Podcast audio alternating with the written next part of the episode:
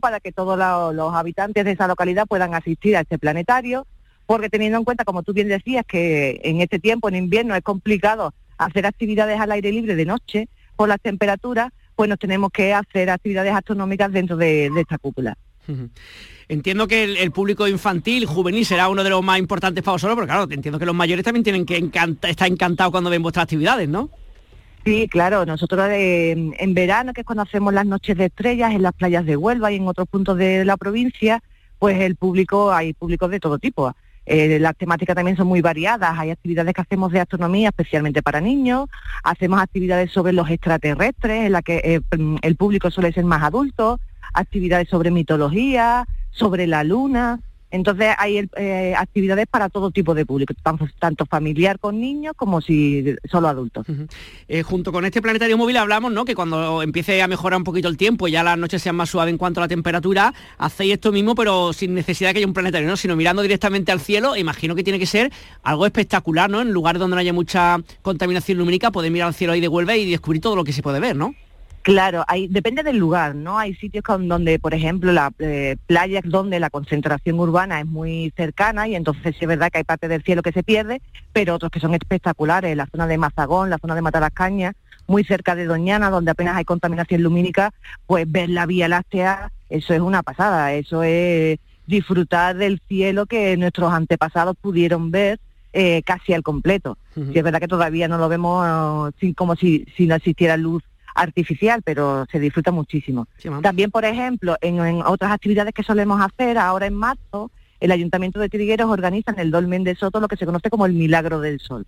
Es una... Mm, coincide que el dolmen está orientado hacia el este y entonces los equinoccios de primavera y otoño, cuando amanece, a mediados de normalmente el veintitantos de marzo y el veintitantos de septiembre, al, al amanecer cuando sube el sol en, la silueta, ¿no? en el skyline, ilumina el interior del dolmen, solo en estas dos fechas, es decir, los equinoccios de primavera y el equinoccio de otoño. Y entonces eh, quedamos a las 5 de la mañana, vamos allí al dolmen de Soto, hacemos primero un paseo por las estrellas, esas estrellas que pudieron ver nuestros antepasados, y después entramos en el interior del dolmen para poder ver cómo se va iluminando, cómo la luz del sol va entrando. También es un espectáculo eh, increíble, ¿no? Hombre, estoy pensando, fuera parte como diría que no del madrugón, que tiene que ser una cosa espectacular, ¿no? Una cosa espectacular de por favor, dos veces al año que se, que se produzca esa magia, digamos, bueno, que una magia, que es una cosa que está pensada, ¿no? Sí, sí, sí, sí, sí. la gente le gusta mucho, la gente lo ve como algo también, sí, sí, o el milagro del sol, es como se suele llamar, sí. Oye, porque me estás contando, claro, aún hay varios conceptos, aún hay por una, mente, por una parte el tema del turismo, por otra parte la naturaleza y por otra parte la cultura, ¿no? Que son tres elementos muy bonitos que si se conjugan bien dan resultados muy interesantes, ¿no? Claro, nosotros hacemos actividades en el entorno natural, pero también hacemos actividades en el patrimonio histórico. Eh, por ejemplo, ahora el Museo de Huelva organiza todos los sábados eh, una visita a la exposición de los ídolos milenarios, de los ídolos miradas milenarias desde el extremo occidental de, Europa, en el que hacemos un paseo por esa exposición única de más de 200 piezas eh, que vienen de diferentes puntos de, de la península y en la que se habla sobre todo de esos ídolos oculados, esos ídolos placas, donde Huelva destaca, la provincia de Huelva destaca por el amplio conjunto que han, se han podido recuperar en contexto arqueológico. También hacemos visitas a patrimonios de localidades, por ejemplo, el próximo domingo iremos a hacer un recorrido por, la, población de Trigueros. Eh, hacemos visitas a yacimientos arqueológicos. El domingo 25 iremos a la isla de Salteja a conocer el yacimiento arqueológico. Mm, hacemos muchas actividades que tienen que ver con este, con este patrimonio, no solo de la ciudad de Huelva, sino también de su provincia. Sí, que además estoy pensando porque me estás contando, Jessica, que entiendo que una buena parte del público, no sé si todo al que, digamos, dais servicios público local, que también es interesante no solamente mirar al de fuera, que bueno, que está bien, pero también a la gente de dentro, que también al fin y al cabo son los que viven con los que convivimos cada día, ¿no? Sí, ocurre que mucha gente de Huelva desconoce su propio patrimonio mm. y entonces nuestro público en general, eh, la mayoría de las veces ocurre que son de Huelva y entonces damos a conocer Huelva a la propia gente de Huelva, aparte de aquellos turistas que vienen también a, nuestra ciudad o a, nuestra provincia. Eh, recordemos que, por ejemplo, la zona de la, de Rábida o la zona de Moguer con Ramón Jiménez siempre atraen a muchos turistas y son dos de los puntos en los que solemos trabajar eh, a lo largo del año. Pero, como te digo, muchas de la, de la población local, que también vienen de fuera, que vienen de, a trabajar, y desconocen pues el patrimonio, la historia de la propia ciudad. Estoy pensando el planetario móvil que tenéis ahora durante el invierno, el tema del verano y la astronomía mirando el cielo, eh, las miradas milenarias en el Museo de Huelva, pero sobre todo me quedo con lo de con lo del Dolmen de Soto y ver cómo se puede entrar. Quedan plazas todavía para la gente que no escuche poder reservar o que eso ya está lleno. Eso lo organiza el, Ayuntamiento de Trigueros y son ellos los que se encargan de la gestión de la reserva. Entonces, ellos lo publicarán, entiendo que a lo mejor a principios de marzo sacarán a la reserva, abrirán los, plazos y a partir de ahí pues son poquitas plazas y entonces se suele agotar con rapidez. Así que hay que estar pendiente, hay que estar pendiente. Eh, los que estén interesados, ¿cómo hacen? ¿Una página web vuestra donde ver todas las cosas? Tenéis todo ahí, imagino, ¿no? Sí, nuestra página, bueno, pueden seguir a través de redes sociales. Eh, la empresa se llama Platalea o bien a través de nuestra página web, platalea.com. Pues Jessica O'Kelly, guía de Platalea, muchísimas gracias por estar con nosotros y que sigáis disfrutando y mostrando un poco todo lo que tiene en este caso la provincia de Huelva para todos los nubenses y para el resto de Andalucía. Un saludo muy grande, muchas gracias. Gracias a vosotros, un saludo.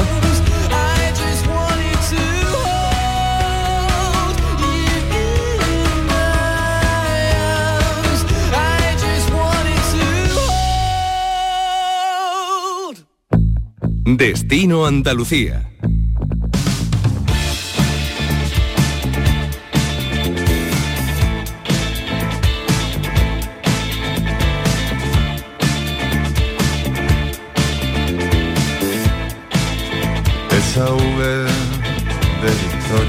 Irianto es una empresa de comunicación y tecnología con desarrollos de virtualización específico en el sector turístico, como la oficina de turismo virtual o la Real Web, además de soluciones para ferias y eventos virtuales y un sinfín de actividades que en los 12 años que lleva funcionando han dado para el mundo del turismo o de la hostelería. Tenemos con nosotros a Alberto López, que es su responsable. Alberto, ¿qué tal? Muy buenas tardes. ¿Qué tal? Buenas tardes, Eduardo, encantado. Gracias por estar con nosotros aquí en el estudio de Canal Sur Radio. Cuéntanos un poquito en el mundo de lo relacionado específicamente con el turismo. Sabemos que son muchas cosas, ¿no? Me comentaba hace apenas unos instantes, pues desde mm, la candidatura que presentó Málaga para ser capital cultural 2027, o por ejemplo también una promoción que había hecho con, Madrid. Son muchas las actividades que había hecho y quería que me comentara alguna de los trabajos en los que había estado involucrado o en los que está involucrado en este momento. Pues mira, por, por, ir a lo más reciente, por ejemplo, estamos trabajando con la Comunidad de Madrid, con, con turismo en la Comunidad de Madrid en varias en varias líneas. Eh, la que más ilusión nos ha hecho es desarrollar el dossier de presentación de destinos, para entendernos, el PowerPoint interactivo con el que Madrid se vende como destino en, pues, en ferias internacionales y demás eso nos ha hecho mucha ilusión. Luego, aparte, también pues creamos contenidos para la web de turismo, gestionamos a nivel de, mantenimiento y actualización de contenidos eh, también la web de turismo de Madrid. También, por ejemplo, pues en Fitur presentó Cartama la oficina de turismo virtual, que nosotros es un, producto que llevamos muchos años desarrollando. O sea, somos eh, pioneros en, crear soluciones de, en 360 grados interactivas con base de WordPress. Es decir, ir más allá de visitas virtuales y hacer webs completas donde el contenido estático es en WordPress, pero desde el propio WordPress puedes cambiar el contenido dinámico y crear entornos, entornos interactivos, virtualizar el patrimonio. Entonces, bueno, la verdad que es bastante llamativo. Y luego cosas más sencillas, pero por ejemplo, pues Málaga lleva más de cinco años repartiendo en, los, en todos los eventos de la ciudad por las pulseras con códigos QR, por si niños o mayores se pierden, es un desarrollo también nuestro. O sea, la verdad que somos bastante inquietos y estamos casi siempre desarrollando o, productos a los que le metemos también esa pátina de, usabilidad que te da el, marketing y la comunicación, o hacemos también pues, temas de marketing y comunicación y aprovechamos para hacer desarrollos tecnológicos que lo, que lo complemente. Que además estoy pensando, ¿no? tú que llevas tantos años en, esto del mundo del turismo y de la comunicación, parece que lo virtual y lo tecnológico sí o sí está relacionado con el turismo, ¿no? Y cada vez más parece que eso, que los viajes no empiezan cuando la persona llega al lugar, sino que se preparan mucho antes y todo esto que estamos hablando es parte de, digamos, de esta experiencia, ¿no? Sí, nosotros de hecho en su día, eh, pues hace 8 o 9 años cuando empezamos a desarrollar el producto, que realmente se pensó simplemente como un tipo de web diferente, claro, lógicamente empezaron a verse rápido los verticales. Entonces dijeron, oye, y esto no se puede hacer para turismo. Entonces hicimos, por ejemplo, un, piloto con la, con la Junta de Andalucía, la Feria Virtual del Stock de Viajes, para potenciar, justo pasada la pandemia, la compra de viaje interno en Andalucía. Y rápido vimos que en el tema de las oficinas de turismo había un filón porque nosotros pensamos que había que, eh, había muchas soluciones para el turista que ya estaba, pero faltaban soluciones para hacer que el turista viniese. Entonces decidimos que eh, había que crear esas web de turismo o oficinas de turismo virtuales, pero darle un plus virtualizando el patrimonio, eh, unificando toda la oferta, porque luego municipios no son muy grandes, suele estar muy dispersa la oferta de alojamiento, la oferta gastronómica, hacer que la persona que viniese, o sea, que fuese a venir, se enamorase antes. Entonces, eh, nuestros desarrollos, pues, mucho también para Moguer y Mazagón, mucho para Cártama, lo hemos hecho para Pizarra, lo hemos hecho para municipios medianos que han dado un salto eh, en ese sentido grande en la promoción. Y luego, lógicamente, pues vas metiendo las herramientas que van surgiendo, ¿no? Pues ahora, pues hace poco, antiguamente metíamos, por ejemplo, chatbots autónomos. Con Google Dialogflow era muy, eh, no complicado, pero hay que dedicar mucho tiempo a que funcionasen bien. Claro, ya llega la inteligencia artificial. Y ya, todo, ya. Y, hemos cambiado a chatbots con inteligencia artificial, que hablan en 100 idiomas, que responden de una manera súper dinámica y que requiere incluso un entrenamiento menor en proporción de tiempo, por ejemplo, que los antiguos. Además, estoy pensando vosotros que, bueno, que digamos vuestro público final, lógicamente el usuario, pero es vía ayuntamiento, vía distintas empresas, tiene que estar muy pendiente de toda la tecnología y como estaba pensando, con Fitur que has citado antes, hace tres años la palabra, o sea, era metaverso en mayúscula, eso ha pasado ya a un cuarto plano, ahora es inteligencia artificial, tiene que estar todo el día, no sé, reformulando las cosas y pensando y formando en este tema, ¿no?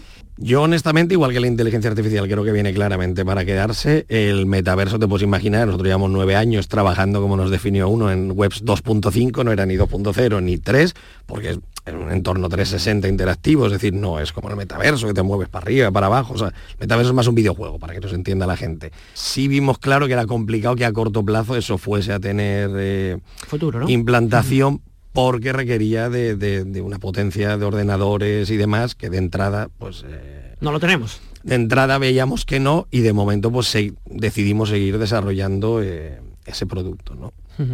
Oye, ¿por dónde va mm, viendo un poco vuestra cartera de negocio, las trayectorias que tenéis y pensando un poco en el turismo, en la hostelería, cuáles son los siguientes pasos que se están dando? ¿Cuáles son, no sé, tendencias que hay que estar pendiente de por dónde se va a mover mm, un poco el tema del turismo? Porque siempre se habla de los viajes como experienciales, las personas, la tecnología a la hora de preparar el viaje. ¿Coincides con eso o no? ¿Tiene otro punto de vista?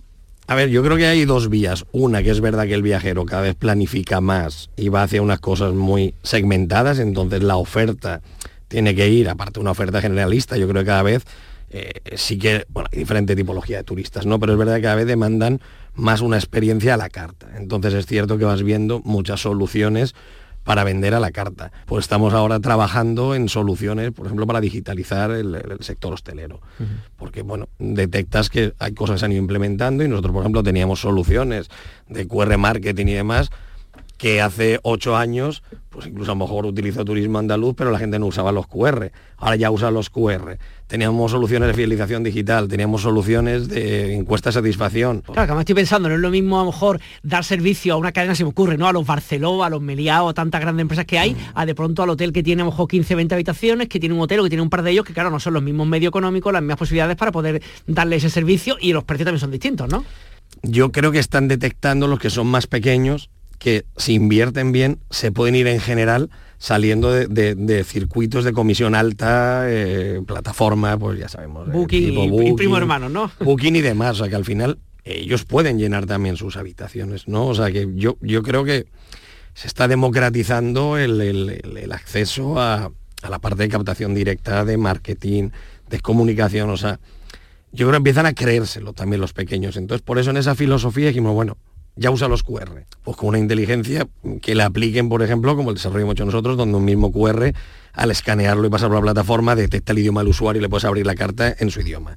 Donde si tienes diferentes sitios puedes cambiar el contenido por geolocalización. Donde puedes generar concursos para incentivar a que la gente vaya. Si lo unes a un sistema de fidelización vas a hacer que el cliente vuelva. Es decir, ¿por qué no hacer esas herramientas potentes y darlas por apenas 10 o 20 euros al mes que no te va a suponer nada a un negocio? Entonces, y, y estamos aparte muy empecinados en crear mucho videotutorial, mucha parte para explicarle cómo usarla. Nuestra experiencia es que cuando ya sea más pequeño, más mediano, más grande, más grande lo tiene más interiorizado, pero el mediano, el pequeño, ve un retorno real.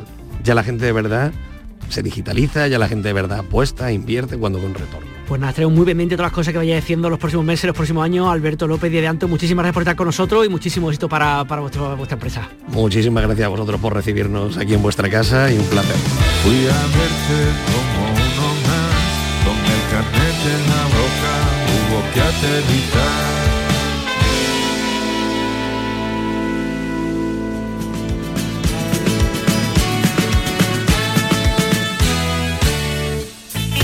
Reina de los siete mares. Hola, soy Javier Ojeda, ya me conocéis, que cantan Danza Invisible, también solo, todas esas cosas. Creo que mi sitio favorito, al menos el único sitio al que no falto año tras año, es Nerja. Seguramente porque de todos los municipios de la Costa del Sol, creo que es el que mejor ha sabido preservar su autenticidad.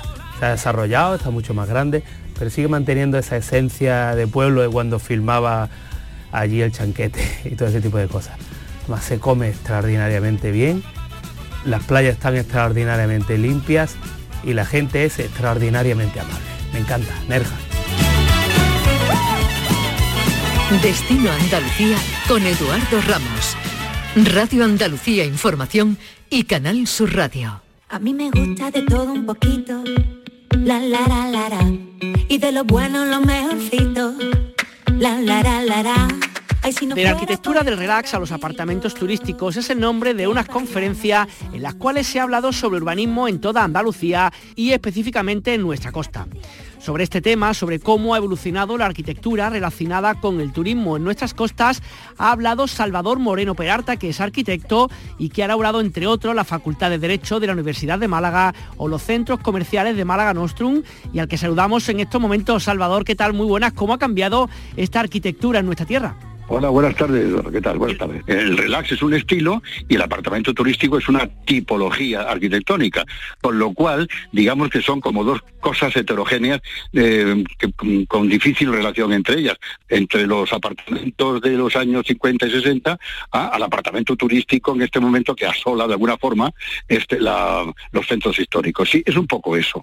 Eh, ese sería la hilazón. El, el estilo del relax, como tú sabes, fue un, fue un invento, fue un invento muy acertado ¿no? de Diego Santos y de llorado Juan Antonio Ramírez, que se fijó en una serie de detalles que tenía la arquitectura de la Costa del Sol en los años 50 y primeros 60, eh, bastante singulares, bastante divertidos, ¿no?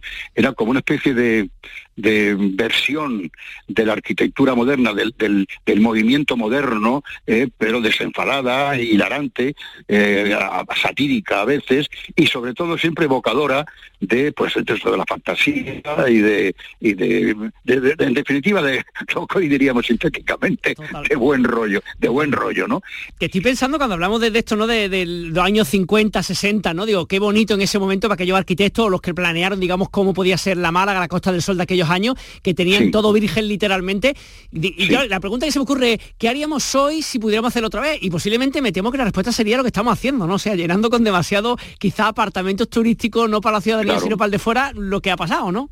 Claro, es que, es que hemos pasado efectivamente del, de, de una geografía del placer y una geografía del verano, de- de- del optimismo, etcétera, hemos pasado sencillamente a un negocio, a un negocio, digamos, exacerbado, ¿no? Eh, eh, y hemos pasado de una componente esencialmente turística a una derivación eh, que es esencialmente inmobiliaria. O sea, ¿por qué le llamamos turismo si estamos hablando de ladrillos, no? En el fondo es un poco eso. Eso fue el origen, digamos, de la degradación de, la, de gran parte de la Costa del Sol eh, como destino, ¿no?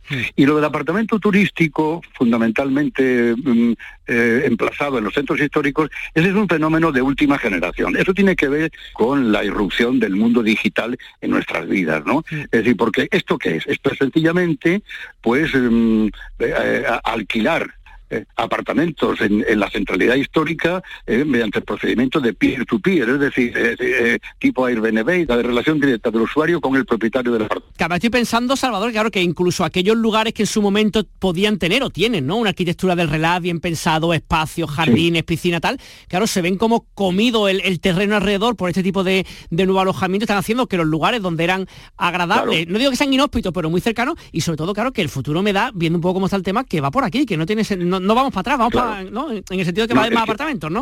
Claro, es la, la excelencia de un lugar no es no es el lugar solo, sino el entorno que le rodea, ¿no? Es decir, tú no tiene ningún sentido, por ejemplo, tener un hotel o tener, yo qué sé, un- una urbanización bien hecha si está rodeada eh, de, de- de- de entornos degradados, ¿no? Es decir, el un hotel, por ejemplo, un hotel de lujo, un hotel bueno, un hotel sencillamente bueno, eh, tiene que tener también un entorno de lujo y bueno, porque si no, no tiene sentido, sentido ninguno.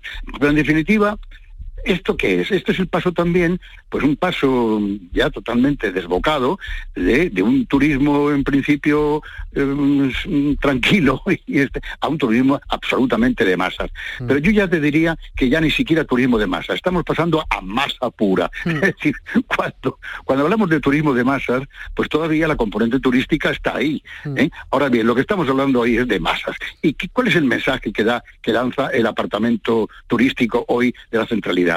Venga, viaje usted, viaje, consuma, transfórmese usted en masa y no pida usted absolutamente nada más. En fin, no sé si los visitantes este, que, que, que acogotan el centro histórico de Málaga, por ejemplo, si les da tiempo o tienen interés en ver En conocer eh, algo, pues, ¿no? algunos elementos patrimoniales y cosas por el estilo, porque realmente el producto final que se les está dando es un centro histórico de- del, del cual lo histórico prácticamente, ha desaparecido, ¿no? De. Ha, desa- ha desaparecido porque es un inmenso eh, restaurante, un inmenso bar eh, entre, eh, entre apartamentos.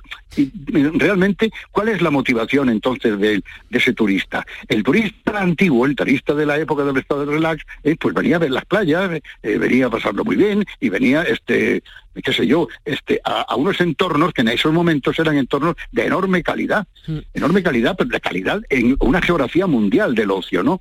Hoy día, ¿qué mueve a una pareja unas- arrastrando sansonites por, la- por las calles de Málaga. ¿Les da tiempo de ver algo? Yo creo que realmente no. Yo creo que es que eh, eh, responden a una especie de mandato compulsivo de viaje, viaje usted. Porque si usted no consume, usted es una especie de elemento extraño dentro de esta sociedad. Sí, además yo creo que llega un momento que da igual que esté en Málaga, en Granada, Claro. en Sevilla, en Barcelona, da lo mismo, que es igual. Y ya no solamente eso, sino que mirando en otro referente, conocerá, hablamos de, no sé, se me ocurre Venecia, Roma, como que llega un Sí. momento que son los no lugares, o sea, uno da igual donde esté o en Bratislava, porque da lo mismo, ¿no? Estamos en No las mismas podido- tiendas, mismas calles, ¿no? Claro, no lo he podido definir mejor. Mira, el año antes de la pandemia tuve ocasión de viajar a varios sitios de Europa. Este, el, y te puedo asegurar, varios sitios completamente diferentes. Ya me dirás tú que tenía que ver Londres, por ejemplo, con Verona, con Piacenza, con Milán. Bueno, pues te puedo asegurar, efectivamente, porque todos esos sitios, evidentemente todos con una importante carga de historia detrás, al final se estaban consumiendo de la misma manera. Exactamente de la misma manera, con las mismas aglomeraciones, con los mismos bares, con la misma forma impostada de venderte una historia que ya ni es historia ni es nada, exactamente era lo mismo. Es decir, yo ya pasé, me acuerdo que volví con auténtico horror de Milán, por ejemplo, donde por primera vez, después de mucho tiempo, no pude entrar en el Duomo, sencillamente por las colas que había. ¿eh? Eh, ya no te quiero ni contar los lagos de Como y de Garda, donde había que dejar el coche 30 kilómetros antes. En definitiva, masa, masa y masa. Y por otro lado, todos tus datos más íntimos están en poder de alguien, como tú sabes, precisamente para de una manera predictiva ¿eh?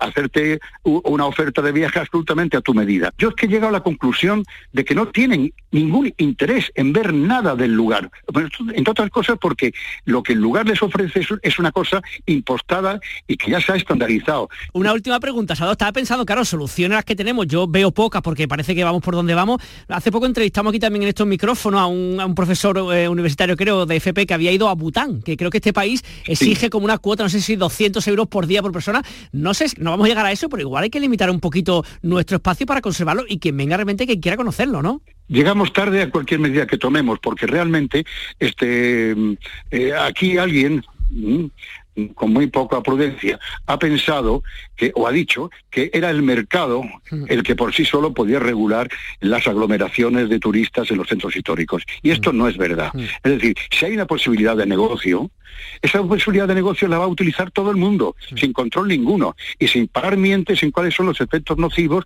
que esa sobrecarga y esa sobreexplotación del negocio puede producir. En el caso de los centros históricos es sencillamente que han desaparecido como tales. Eh, han desaparecido como tales ciudades, porque ya no son ciudades, son lugares exclusivos de consumo. Se está buscando la misma hamburguesa en, cualquier, en sitios. cualquier sitio, sí. Yo digo muchas veces que el centro histórico, por lo menos el de Málaga, el que estamos hablando, es como el parque temático del Tivoli, que ahora que cerró, pues parece que se ha convertido el centro de Málaga en todo eso y que un poquito hasta esto vamos. Gracias por estar con nosotros, Salvador. Un abrazo. Muchas gracias a vosotros siempre. Gracias.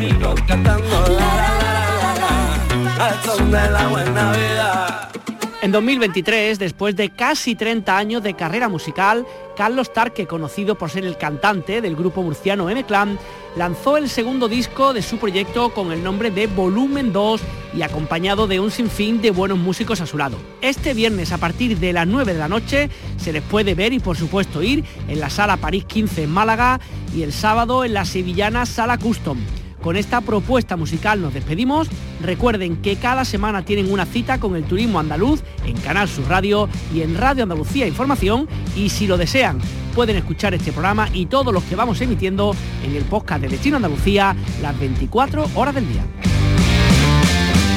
El futuro tiempo que pasó, la máquina al fin nos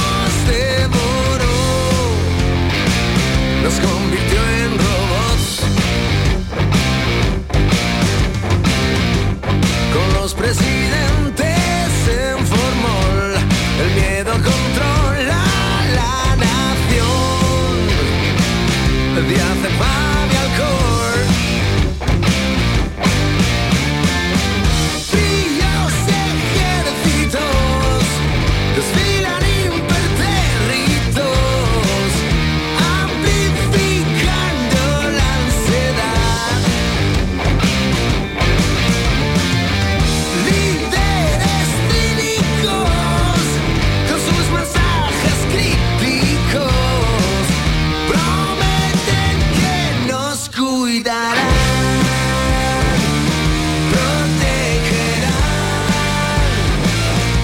Gracias a nuestro compañero Eduardo Ramos por este tiempo dedicado al turismo Destino Andalucía. Nosotros nos dejamos aquí, gracias por estar como cada tarde, desde las 4 y hasta las 7 les acompañamos de lunes a viernes. Solo desearles muy buen fin de semana y que el lunes a las 4 estaremos aquí como siempre, contándoles la vida. Un beso enorme para todos, adiós.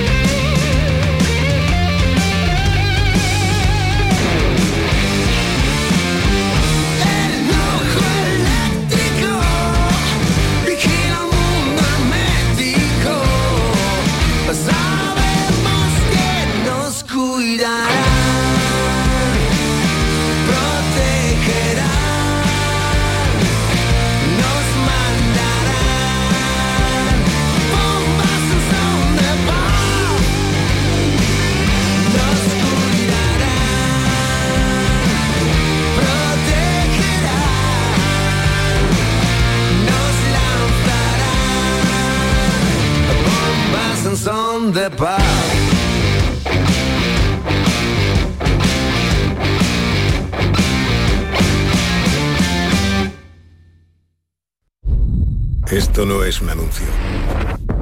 Es una advertencia.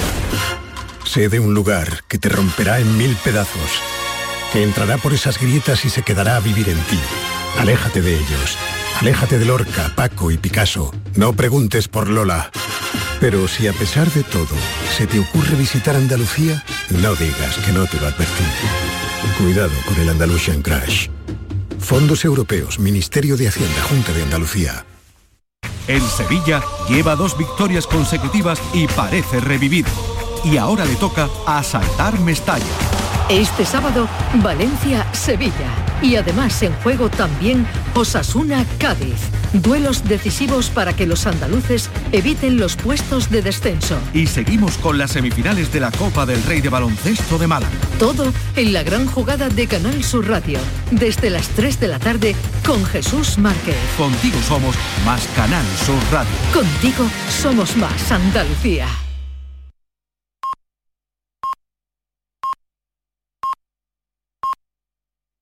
Anda.